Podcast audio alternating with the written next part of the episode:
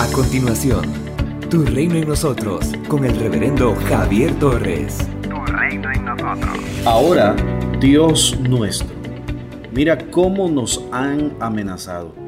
Ayúdanos a no tener miedo de hablar de ti ante nadie. Ayúdanos a sanar a los enfermos y a hacer milagros y señales y maravillas. Así harás que la gente vea el poder de tu siervo Jesús, a quien elegiste. Hechos capítulo 4, versos 29 y 30.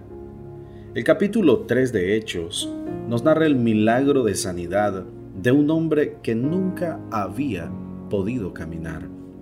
El apóstol Pedro, en nombre del Señor Jesucristo, lo sana. Obviamente la gente asombrada se congregaron junto al portón de Salomón. El apóstol aprovecha la ocasión para predicar su segundo sermón, presentando a nuestro Señor Jesucristo como el Mesías, como el autor de ese milagro. Los sacerdotes, el jefe de la guardia del templo y los saduceos, disgustados por lo que estaba aconteciendo, se presentan y llevan a Pedro y a Juan, los apóstoles, a la cárcel. Al día siguiente, después de escuchar a los dos apóstoles, los sueltan bajo amenaza. Una vez liberados, los discípulos se encuentran con la comunidad de creyentes y le cuentan todo lo sucedido. Ante las amenazas que ellos vivieron, la iglesia hace una oración pidiendo al Señor confianza y valor.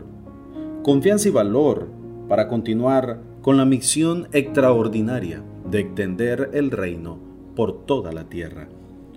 Los creyentes oraron, no que el Señor los protegiera de la furia de sus enemigos, sino que les concediera valor para llevar a cabo la misión que habían recibido de parte del Señor. Veamos algunos aspectos sobresalientes de esta oración. Fue una oración unánime. Todos juntos oraron. Estaban unidos en un mismo propósito, en un mismo interés. Al orar, estaban convencidos de que Dios Padre, en quien ellos creían, fue quien hizo el cielo y la tierra, el mar y todo lo que hay en ellos. Así que su fe está puesta en alguien que puede ayudar, que es soberano, que es el creador y que lo sustenta todo. Oran de acuerdo con las escrituras, interpretan los acontecimientos de acuerdo con lo que Dios, por medio de David, había dicho. Y saben que ante Dios ninguna rebelión humana puede prevalecer. Reafirman su fe en que Jesús es el Mesías y que todo cuanto le ha acontecido estuvo de acuerdo con lo que Dios Padre había dispuesto. Si al Hijo de Dios lo trataron como lo trataron, ¿por qué ellos debían esperar algo diferente? Ellos oran en forma precisa y concreta. Ante las amenazas no imploran protección, sino poder para seguir proclamando la palabra de Dios. Además, piden que el Señor tome el control de todo y los respalde a través de sus obras extraordinarias.